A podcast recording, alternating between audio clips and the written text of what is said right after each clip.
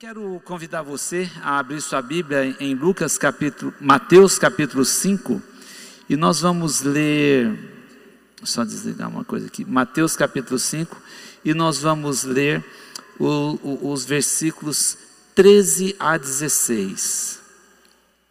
Mateus capítulo 5, versículos 13 ao versículo 16.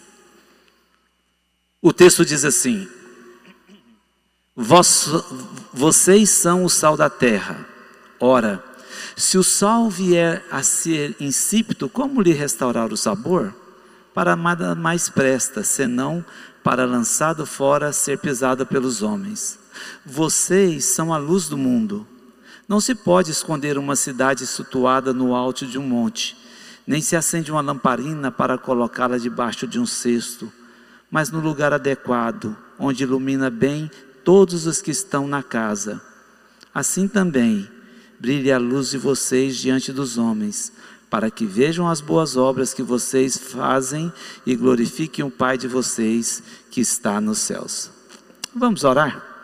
Pai, agora que nós abrimos a tua palavra, que o Senhor possa nos instruir por meio dela e que nós possamos, ó Pai, ter as nossas mentes e corações abertos nessa noite enquanto meditamos nela e que o Senhor possa mais uma vez falar ao nosso coração, como o Senhor tem falado, Pai, em cada momento aqui. Esse é o nosso pedido no nome de Cristo Jesus. Amém. Muito bem, o Sermão do Monte, ele é um sermão é, muito interessante, na, na verdade, um sermão proferido para os judeus. O livro de Mateus, ele foi escrito com Mateus tendo em mente a ensinar ao povo, dizer ao povo que Jesus era o Filho de Deus prometido. Se você olha a carta de Mateus, como é que ela começa? Ela começa direto com a genealogia de Jesus. Mateus quer mostrar para os judeus que Jesus era aquele Messias, o rei que havia sido prometido. Então ele começa com a genealogia, mostrando que aquele Jesus era o filho de Davi que havia sido prometido. E quando a gente vai caminhando pelo livro, você percebe 18 citações em que Mateus fala que aquilo aconteceu para que se cumprisse as escrituras. Ou seja, Mateus diz: Jesus é o cumprimento da promessa que um dia lá atrás nos foi prometida. E a gente vai vendo fatos extraordinários que acontecem. Você vê o sonho de José, ele fugindo para o Egito, e quando ele volta, tem o um registro lá, para que se cumprisse as escrituras, e Mateus, nos quatro primeiros capítulos, ele faz isso. Ele mostra: olha, esse Jesus que nós esperávamos chegou.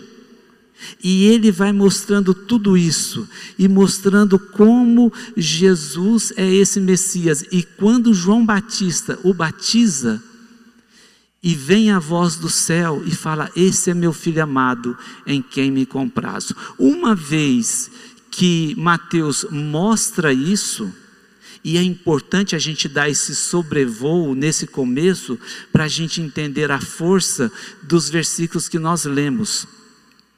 Uma vez que isso acontece, ele passa para, a, a, a, para o sermão do monte. Ora, o que acontece? Quando a gente olha, o judeu, ele tinha uma expectativa equivocada quanto a Jesus. Ele esperava que Jesus fosse um rei libertador, mas um rei no terreno, um reino materialista um reino externo, mecânico, militarista. O reino ia ser aqui. Para quê? Para livrá-los daquela toda opressão e perseguição que eles sentiam. Se você olhar lá no capítulo 20 de Mateus, versículo 21, eles tinham essa expectativa tão grande que a própria mãe de Tiago e João fala o quê? Olha Jesus, quando você vier no seu reino, que um sente à direita e o outro à esquerda. O que, que eles querem? A gente quer resolver isso dessa maneira. Então havia uma confusão quanto à salvação que Jesus havia de trazer. E eles criam que essa salvação era para poder livrá-los dessa opressão. Então, com isso em mente, muitos comentaristas dizem: Mateus começa mostrando isso. Só que o Sermão do Monte, que vem imediatamente antes desses versículos que nós lemos, olha só o que Jesus faz. Ele mostra as características, a essência espiritual do cidadão do seu reino. Ele mostra que a realidade do reino dele não é uma realidade materialista ou militarista, um reino físico, mas um reino espiritual. E ele faz isso mostrando as características, o caráter desse reino. É um reino que acontece dentro do homem, é um reino que governa o coração, que governa a mente, que governa as decisões, as atitudes, os sonhos. Então Mateus mostra para o povo judeu que havia um equívoco. Então, o, o Sermão do Monte, ele foi ensinado com esse fim específico, porém, não somente para o judeu, mas para mim e para você, que estamos aqui hoje. Tempos depois, a gente pode ver que o Sermão do Monte é um sermão que mostra, obrigado, Saulo, o caráter, o caráter desse de quem é que faz parte desse reino. Só um minutinho.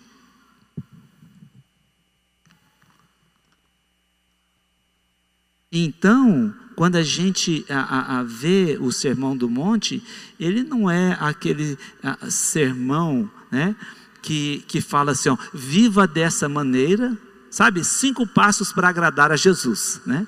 Então tem ali, você segue aqueles dez passos e você vai agradar a Jesus. Não, Mateus não está querendo dizer isso. Ele diz: já que vocês são cristãos, vivam dessa maneira. É diferente. Eu não vou viver daquela maneira para agradar o Senhor. Não.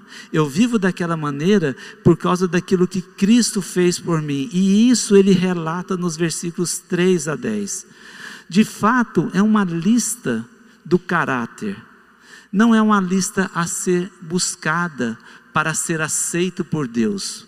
Mesmo porque eu e você, não há nada que eu e você possa fazer para que o Senhor nos aceite. Muito pelo contrário, nós somos aceitos pelos méritos de Cristo, por aquilo que ele fez na cruz, pelo sangue dele vestido na cruz. É por isso que eu e você somos aceitos por Cristo. E aí ele vai caminhando e ele chega no versículo 11 e 12, que antecede ao texto que nós vamos ler, que nós vamos trabalhar essa noite. E ele diz: Bem-aventurado são vocês quando por minha causa os insultarem e os perseguirem e mentindo disserem todo mal contra vocês. Alegrem-se e exultem, porque é grande a sua recompensa nos céus, pois assim perseguiram os profetas que vieram antes de vocês. Pensa que legal? Você desenvolve o caráter de Cristo e de brinde o que é que você ganha? Perseguição. Você quer saber se a sua vida está andando direitinho? Será que o mundo anda batendo nas minhas costas ou ele anda me dando umas cutucadas? O que Jesus está dizendo é: a partir do momento que eu desenvolvo esse caráter, essas coisas vão acontecer.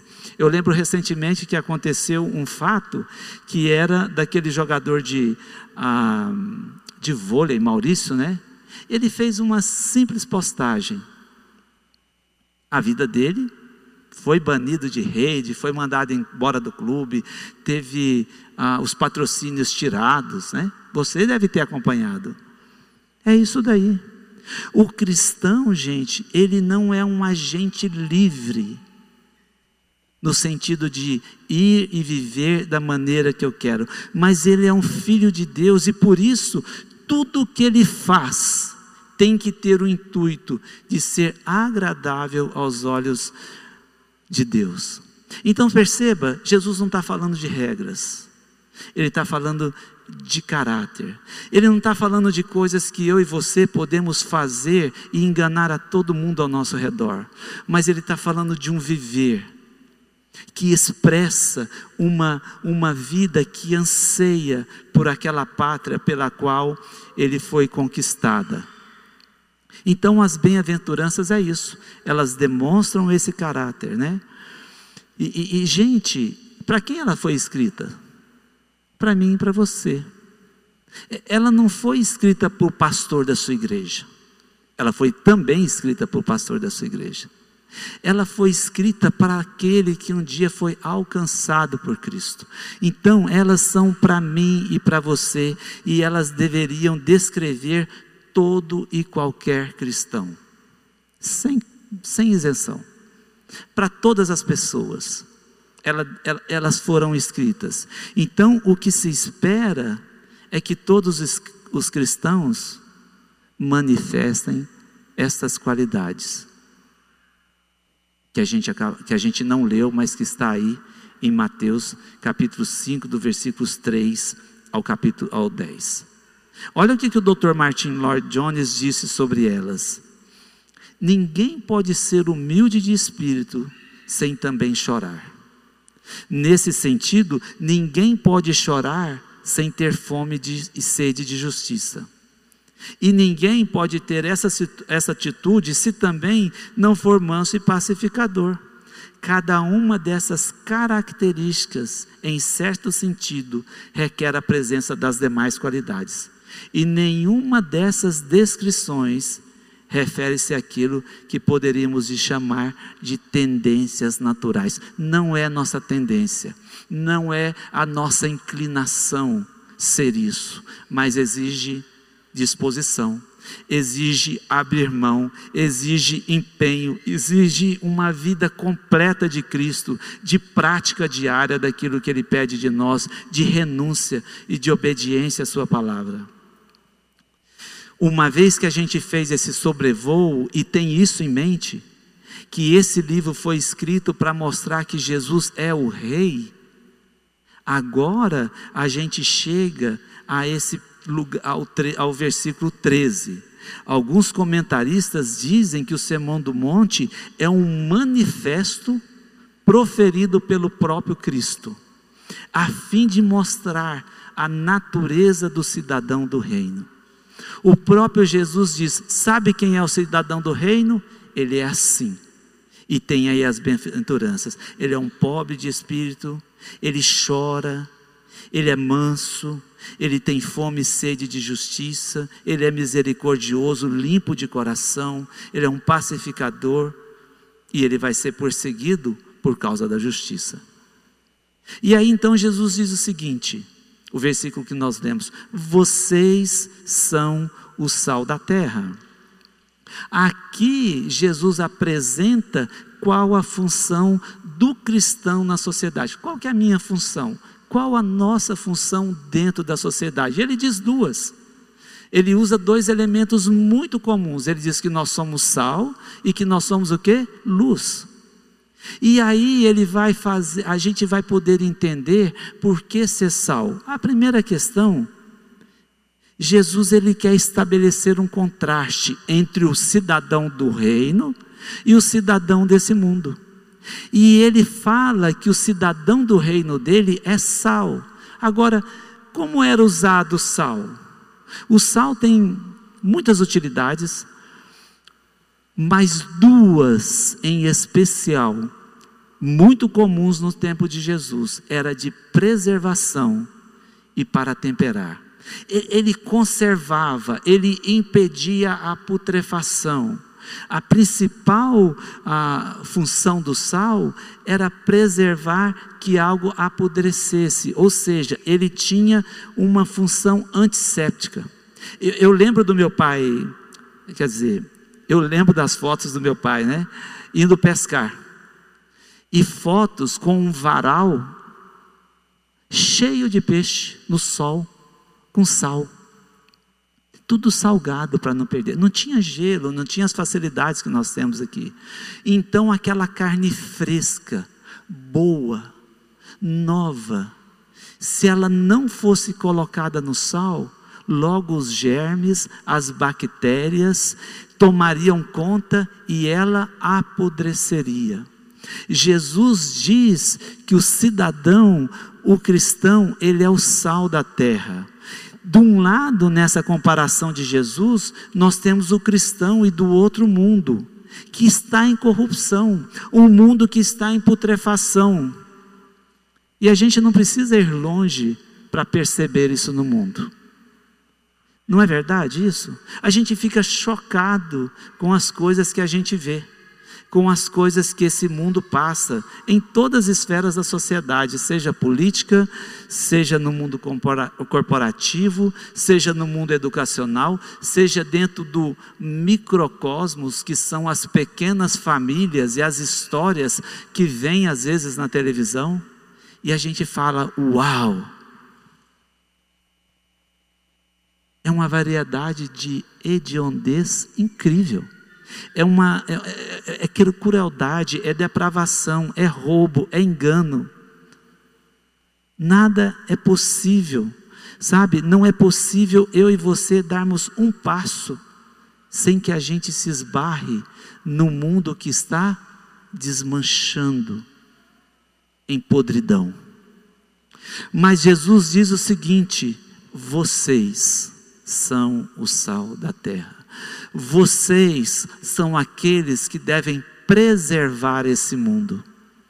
Vocês, como cidadão dos céus, têm essa responsabilidade.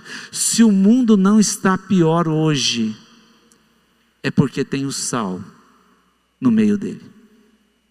Talvez eu e você gostaríamos de ver um mundo melhor, mas nós temos que reconhecer que esse sal podia ser mais presente no mundo que a gente está. Ah, o Dr. Martin Lloyd Jones ele faz um comentário sobre isso e ele diz o seguinte: há uma dificuldade de ter sal na sociedade e ele cita três motivos. O primeiro deles, talvez haja um número reduzido de pessoas verdadeiramente cristãs, verdadeiramente convertidas. A segunda ele diz: ou são crentes, mas não exibem as qualidades do caráter que são simbolizadas pelo sal. É, é gente que vai da igreja, que canta, que ora, mas essas qualidades do caráter que Cristo fala não se evidenciam na sua vida por onde ele anda. São pessoas que ouvem, creem, mas que não se submetem, não levam o seu caráter a viverem dessa maneira. Ou quando elas exibem, não o fazem de maneira suficiente. Ser sal é uma postura individual. É uma postura que não depende de outra pessoa. É uma postura que eu e você precisamos ter. E às vezes a gente comete um erro de pensar que ser sal do mundo é tarefa da igreja como instituição. E você olha para a instituição e fala: não, mas eu pertenço àquela instituição. Eu, eu, eu apoio essa, esse pronunciamento, essa postura da igreja.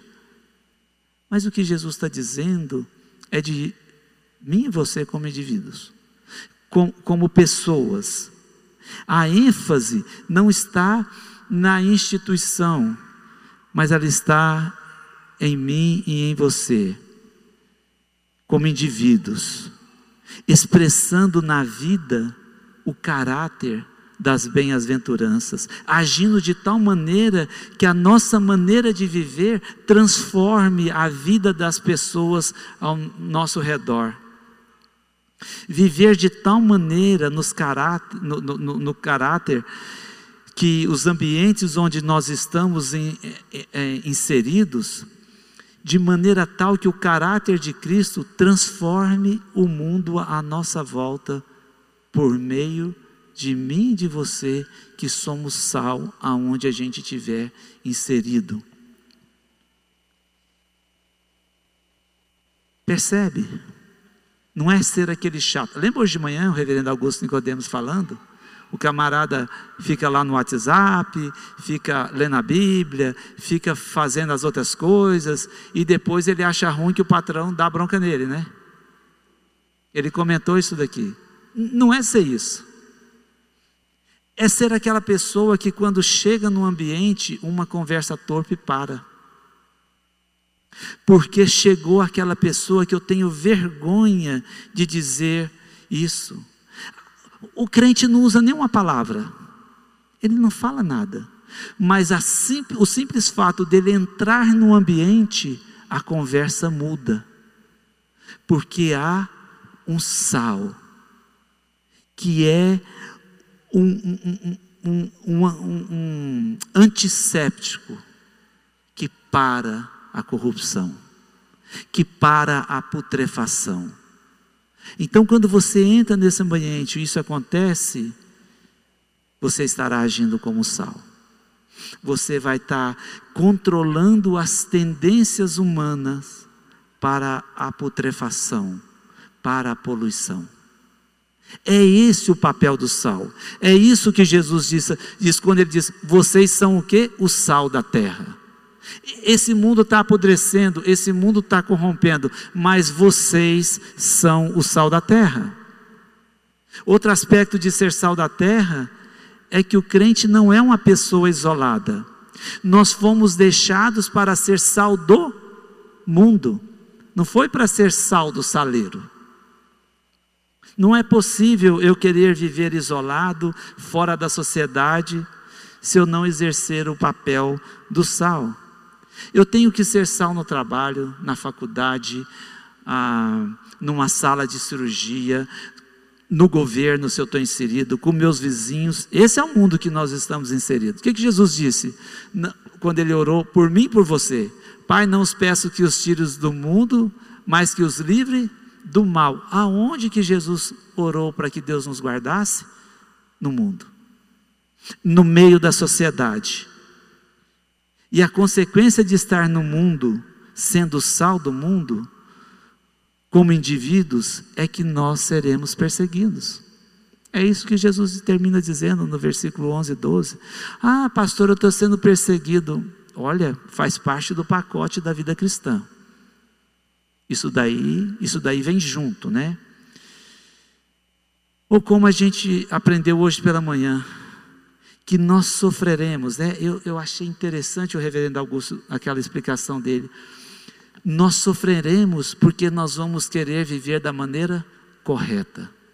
Todo mundo faz as coisas erradas, mas para o crente é mais difícil, porque ele tem que fazer isso da maneira correta. E ser sal do mundo tem essa implicação onde todo mundo dá um jeitinho, o cristão faz da maneira certa. Onde todo mundo dá um nó, o cristão faz da maneira certa. Então a gente tem que cuidar, cuidar bem da maneira como a gente vive. Um jogador de basquete da NBA, Jonathan Isaac, do Orlando Magic, ele disse, ele teve aquele aquele Black Lives Matter que teve lá nos Estados Unidos, e todo mundo pôs a camisa preta, ficou com o braço, se ajoelhou, e ele, um jovem de 20 anos, alguma coisa assim, 22, 18, ele não ficou. E ele ficou em pé com a camisa do time. No final, você sabe o que aconteceu. Todos os repórteres em cima dele. E ele disse: Eu não creio que uma camisa e um punho levantado vai mudar a situação do mundo, que é difícil mesmo, com relação a essa questão da, da, do racismo. Mas eu creio que existe um Deus, um Jesus que morreu, que pode trazer a solução para todo aquele que passa por essa dificuldade. É essa postura, é esse entendimento que Cristo resolve cada situação da vida. O sal, ele continua dizendo, vou continuando no versículo 13: vocês são sal da terra. E se o sal, sal vier a ser insípido, como lhe restaurar o sabor? É uma pergunta retórica. Né? A gente não compra um, um, um restaurador do sabor do sal, né? Se o sal perdeu o sabor, ele não serve mais para nada. O sal, ele é essencialmente diferente do lugar onde ele é aplicado. O sal, numa carne, seja numa ferida, ele tem essa ação antisséptica, ele muda, é a diferença dele que faz a diferença. O sal, as virtudes do sal, é que o faz que o sal seja útil, é a sua essência que o, o torna essencial. Mas se ele perder o sabor, qual o valor? Se um cristão for sem sabor na sociedade que ele está inserido, qual o valor dele? Jesus está dizendo: nenhum. Se Deus me colocou em lugares especiais, mas naquele lugar eu não tenho sabor, qual o valor? É isso que Jesus está dizendo. Porque o sal tem essa característica de transmitir um pouco do sabor dele no lugar onde ele está inserido. E uma vez que ele perde o seu sabor, uma vez que ele perde a sua virtude. Qual que é a virtude do sal? O sabor. Uma vez que ele perde a virtude, ele perde a sua função. Ele perde a sua utilidade, ele perde o seu propósito e ele se torna descartável. E talvez a nossa o que nós devemos é, entender é que a descaracterização do cidadão do céu torna o crente descartável e sem valor de propósito. Um crente que não tem as, o caráter de Cristo e não busca isso, aonde está inserido, ele perde o seu valor. Ele perde o propósito pelo qual ah, ele fica sem propósito. Ele se torna um crente, um sal insípido, sem sabor. O pastor Felipe Niel, um dia, eu estava ouvindo uma mensagem dele, ele disse o seguinte, sobre os reavivamentos que aconteceram na história. Deixa eu só explicar uma coisa antes. Sempre que acontece reavivamento na história, a sociedade toda ganha com isso os reavivamentos que aconteceram ao longo da história, muitas pessoas na sociedade converteram, mas as consequências do reavivamento foi que o mal e os pecados e os vícios ficaram sob controle. Houve cidade que os bares fecharam. Houve cidade que as, a mudança foi grande. Os prostíbulos esvaziaram. Essas coisas aconteceram. E quando existe o reavivamento na igreja, a sociedade inteira é beneficiada, assim como acontece na sociedade. A sociedade, as pessoas ao nosso redor, quando isso se torna algo realmente que é verdadeiro na nossa vida. Seguindo em frente, versículo 14 diz: Vocês são a luz do mundo.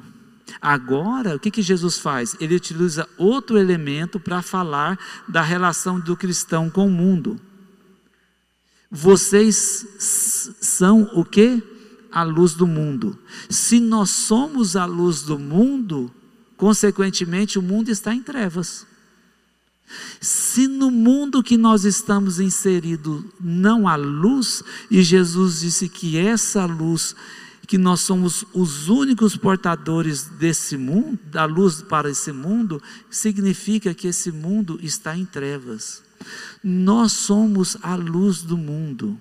E isso não é para que eu e você ah, passamos nos achar e achar que nós somos importantes.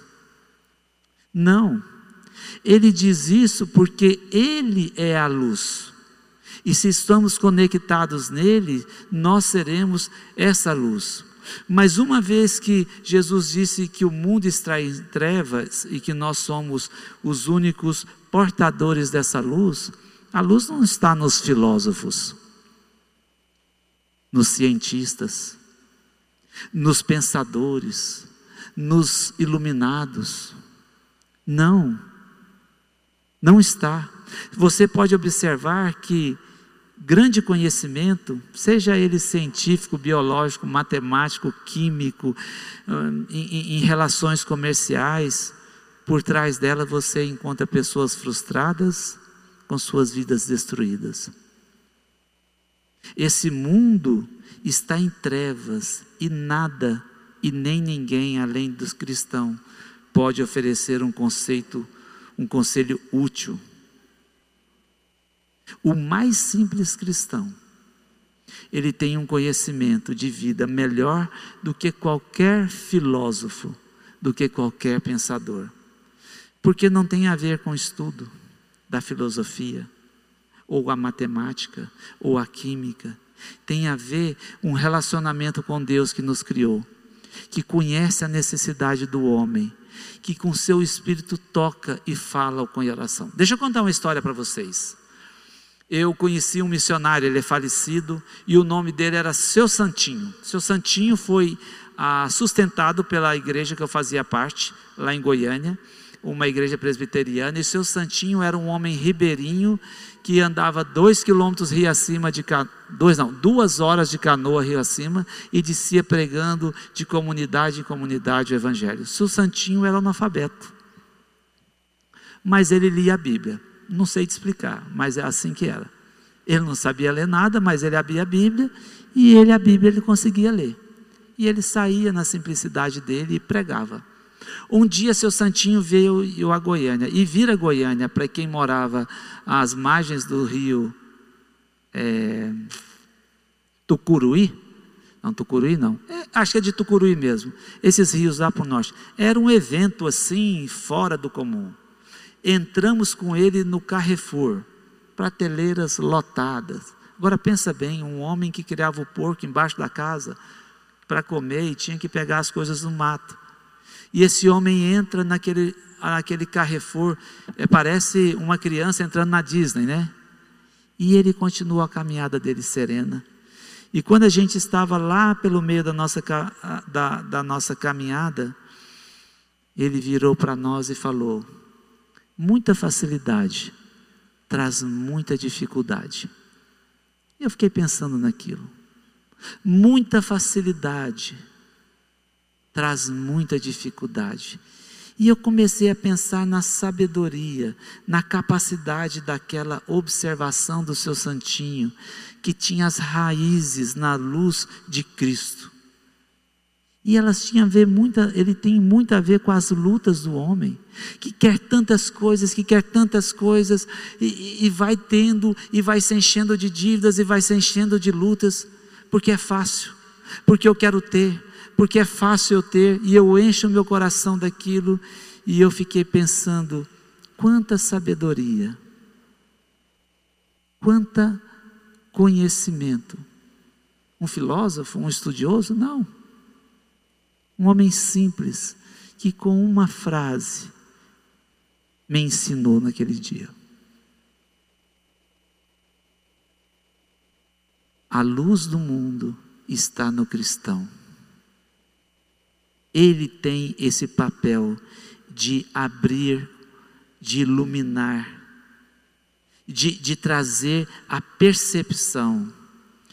Gente, ser luz do mundo é o maior elogio que nós podemos ter, mas também a maior responsabilidade.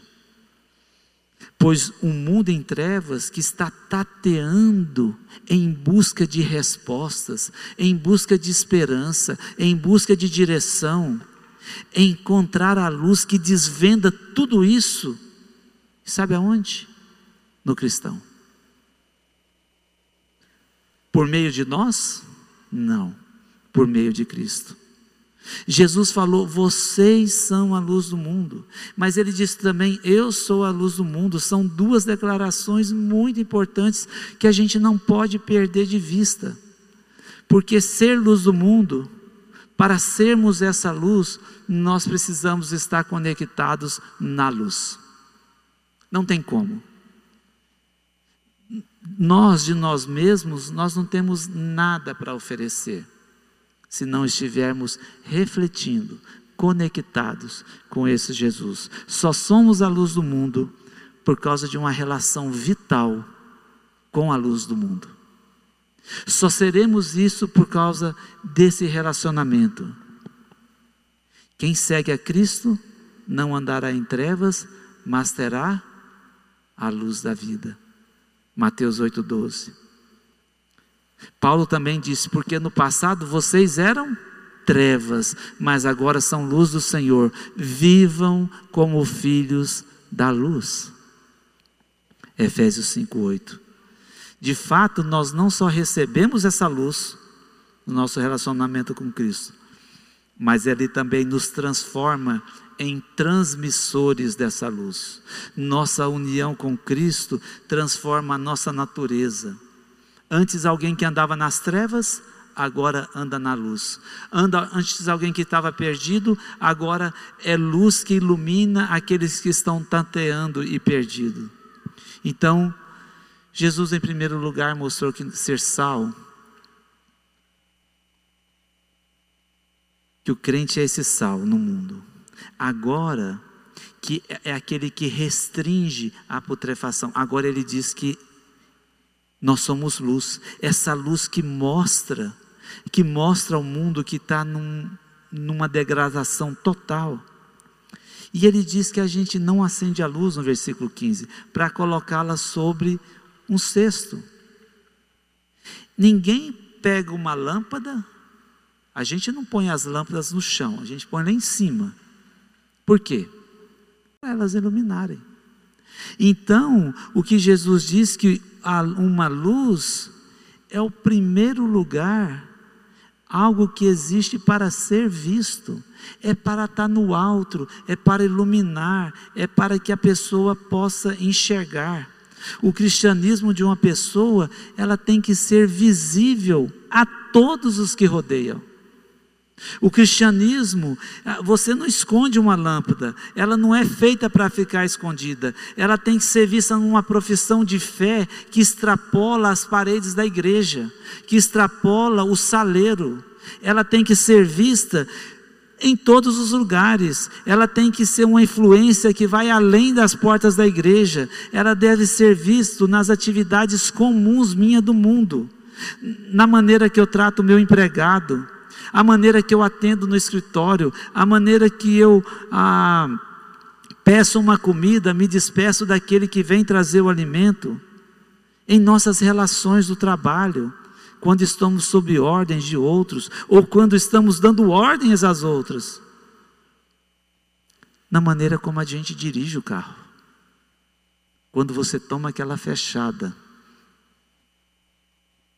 quando você vai estacionar e o camarada espertão pega o seu lugar. A Giga sabe a minha luta para manter as virtudes de Cristo nessa hora. Eu queria chutar as virtudes tudo e dar um tiro logo uma vez, para acabar com aquilo lá. Miserável, pegou o meu lugar. Fiquei aqui esperando cinco minutos, ele veio e pum, entrou. Um dia eu estava na cidade indo levar meus filhos, né? O Daniel esse ano passado, e de repente, pá, eu, sete da manhã, né? Acabou de fazer a devocional e pá, a mão na buzina. E eu voltando para casa e o Espírito me incomodando. É assim que você vive? Mais uma vez, Senhor, perdoa. Não estou sendo luz para o meu filho, para o coleguinha dele. Está errado. Na atitude que assumimos quando estamos no campo. No beach tênis, né? Eu estava conversando no beach tênis, é o esporte do momento. Como é que eu ajo? Como é que eu reajo? O deve, deve ser cristão na fábrica, na oficina, na faculdade, em tudo quanto é lugar. Como é que é a minha reação? Vós sois a luz da igreja. Da igreja? Do mundo. Nós precisamos ser sal fora desse saleiro. Nós precisamos ser luz fora da igreja. Isso significa que a fé de um cristão professo deve ser visível por todos iluminando aqueles que estão tateando em busca do caminho. E Jesus fala: assim brilhe também a luz de vocês diante dos outros, para que vejam as boas obras que vocês fazem e glorifiquem o Pai que vocês de vocês que está nos céus. A luz serve de guia, nós já sabemos isso. A gente sabe também o quanto é difícil andar sem luz. Se a gente apagar essas luzes aqui, imagina quantas tropeções você vai tomar daqui a chegar até lá em cima. A luz, ela é feita para iluminar o caminho. Do mesmo modo, nós devemos ser aqueles que iluminam o caminho daqueles dos nossos semelhantes. A luz não ilumina ela mesma. A luz ilumina para que os outros vejam. Quando a gente está pedalando por aí, e eu gosto de pedalar, eu estou encostado pela caixa, que eu machuquei o braço. Quando a gente está pedalando por aí e vai escurecendo e está sem o farol ou ele dá problema. Meu pai, que desespero. Você acelera tudo, porque quando ela acabar, aí fica difícil, fica perigoso, fica arriscado. Caso nós não brilhemos, caso ocultemos a natureza regenerada presente em mim e você, nos tornaremos completamente inúteis. Para que, que serve uma luz que não acende? Qual o valor disso? Nenhum.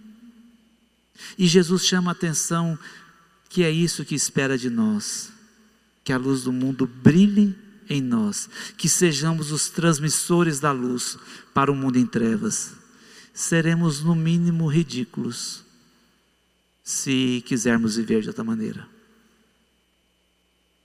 Não existe nada mais contraditório do que um cristão viver como um cristão meramente formal. Chega na igreja, cumpre os seus deveres semanais e volta para casa como a minha vida se resumisse àquelas paredes não demonstrando as virtudes do caráter de Cristo, do caráter do cidadão do céu, aonde o Senhor nos levou. Os judeus esperavam isso. Os judeus esperavam um, um reino terreno, um reino onde o evangelho fosse nada mais do que um aparato militar, onde eles iam suplantar aquela tributação ao governo dos gregos ali, dos romanos, quer dizer, onde eles iam ter essa vida, mas Jesus falou: não, não é por aí. E talvez hoje a gente corra o mesmo risco de achar que ser cristão é uma religiosidade onde vamos à igreja, cultuamos ao Senhor e é isso daí. Mas Jesus nos diz que é muito mais do que isso. Ali eu sou alimentado, ali eu exerço os meus dons, mas eu reflito isso sendo sal e sendo luz, fora do ambiente da igreja. O cristão brilha para que o nome de Cristo seja glorificado. Ele não brilha para ele, para ele brilhar. Sou uma estrelinha de Jesus. É só na musiquinha, né? Não, eu brilho para que Cristo brilhe. Olha só que interessante, e eu quero terminar olhando isso. Porque o propósito nosso é que o nome de Cristo brilhe, é que o meu viver fora da igreja rendude em louvor e glória ao nome de Cristo. E eu vou ler, ler, terminar lendo um trecho, um parágrafo do Sermão do Monte, do Dr. Martin Lloyd Jones. Olha que interessante. Ele diz: crente, você e eu estamos vivendo entre homens e mulheres que se acham no estado das mais grosseiras trevas. Jamais encontrarão qualquer luz nesse mundo, exceto de você e de mim, bem como do Evangelho a qual cremos e a qual ensinamos. Os homens do mundo estão olhando para nós, estão vendo em nós alguma coisa diferente? Nossas vidas servem de reprimenda silenciosa contra a vida deles? Estamos vivendo de maneira tal que impelimos os homens a aproximarem-se de nós e perguntarem: por que vocês parecem tão pacíficos? Como é que você é tão equilibrado? Como é que você pode suportar os apertos dessa forma? Por que você não, mostra, não se mostra dependente de ajudas artificiais e dos prazeres conforme acontece conosco? O que, que você tem que nós não temos? Se os homens assim nos indagarem, então poderemos falar-lhes daquelas boas novas, admiráveis, notáveis, mas tragicamente negligenciadas, que Cristo Jesus veio ao mundo para salvar os pecadores. E para pronunciar aos homens uma nova natureza, de uma nova vida, tornando-os filhos de Deus. Somente os crentes e aí entre parênteses, e ninguém mais, são a luz do mundo nestes nossos dias. Portanto, vivamos e funcionemos no mundo como filhos da luz.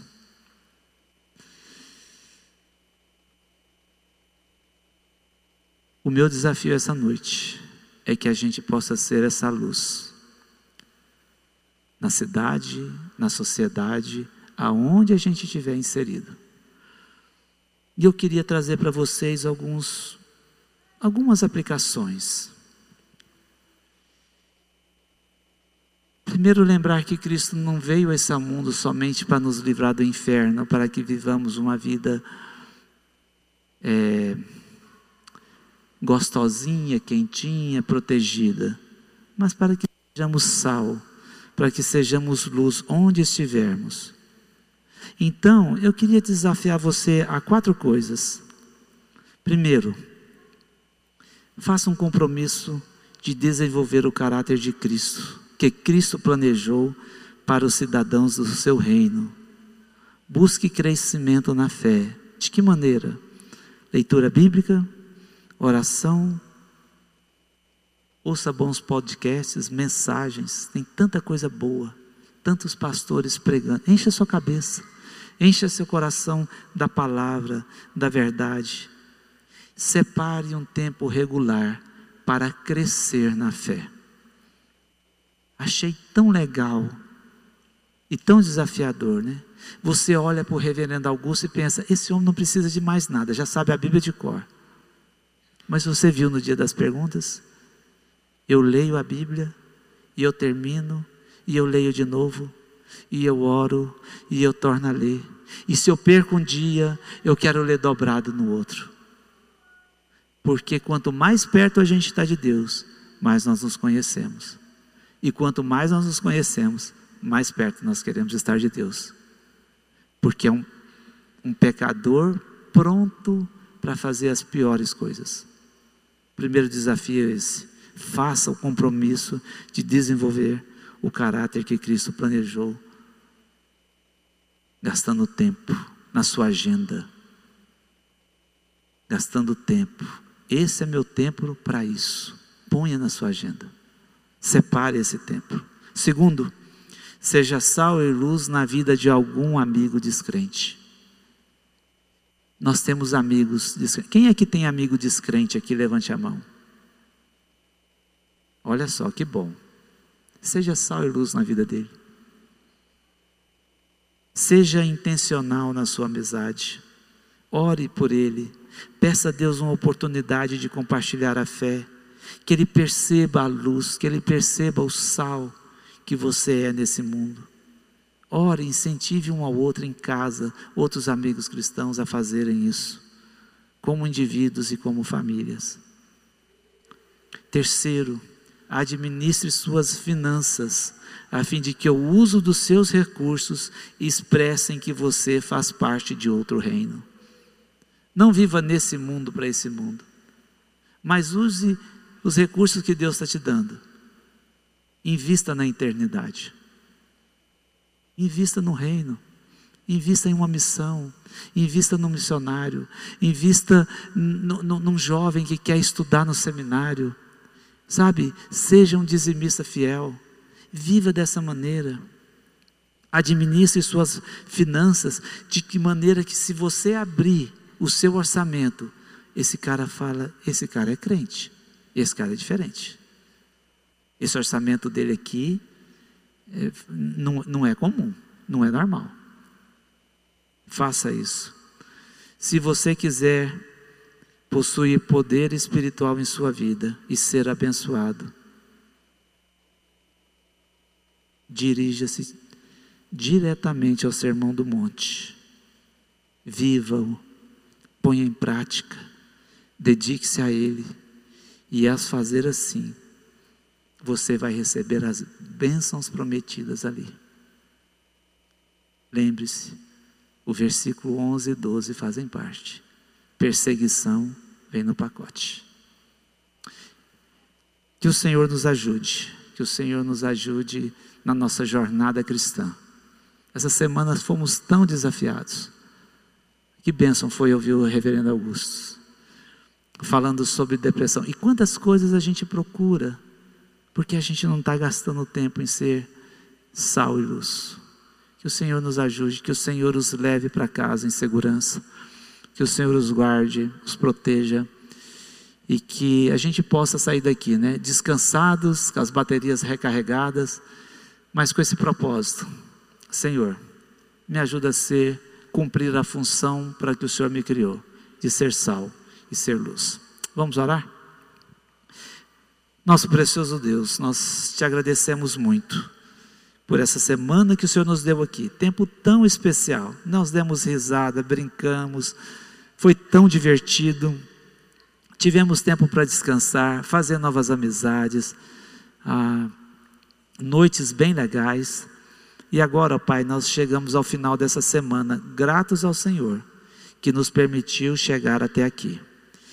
Nós queremos colocar diante do Senhor as nossas vidas, a vida daqueles irmãos que já foram para casa, que já tiveram que voltar. Que o Senhor nos ajude a buscar diariamente, pôr em prática essa vida que o Senhor tem para nós, como filhos do Senhor. Nos ajude na nossa jornada cristã, nos ajude na nossa caminhada cristã, a fim de sermos sal e luz no mundo. Também, ó Pai, eu peço por aqueles que estão com Covid, Reverendo Augusto, outros irmãos que estavam aqui conosco, que tiveram que ir embora, que o Senhor guarde, proteja. Há, há tanta gente, ó Pai, nossa nação passando por esse momento. Traz, ó Pai, alívio, traz cura, que esse pessoal possa se recuperar e possa ficar bem. Protege-nos, guarda-nos, nos leve em segurança para as nossas famílias. Que a gente possa voltar para nossas casas com esse coração cheio de gozo o gozo de sabermos que somos filhos do Senhor, que temos uma pátria celestial, e enquanto aqui nós possamos ser sal e luz nesse mundo. Essa é a nossa oração, no nome de Cristo Jesus. Amém.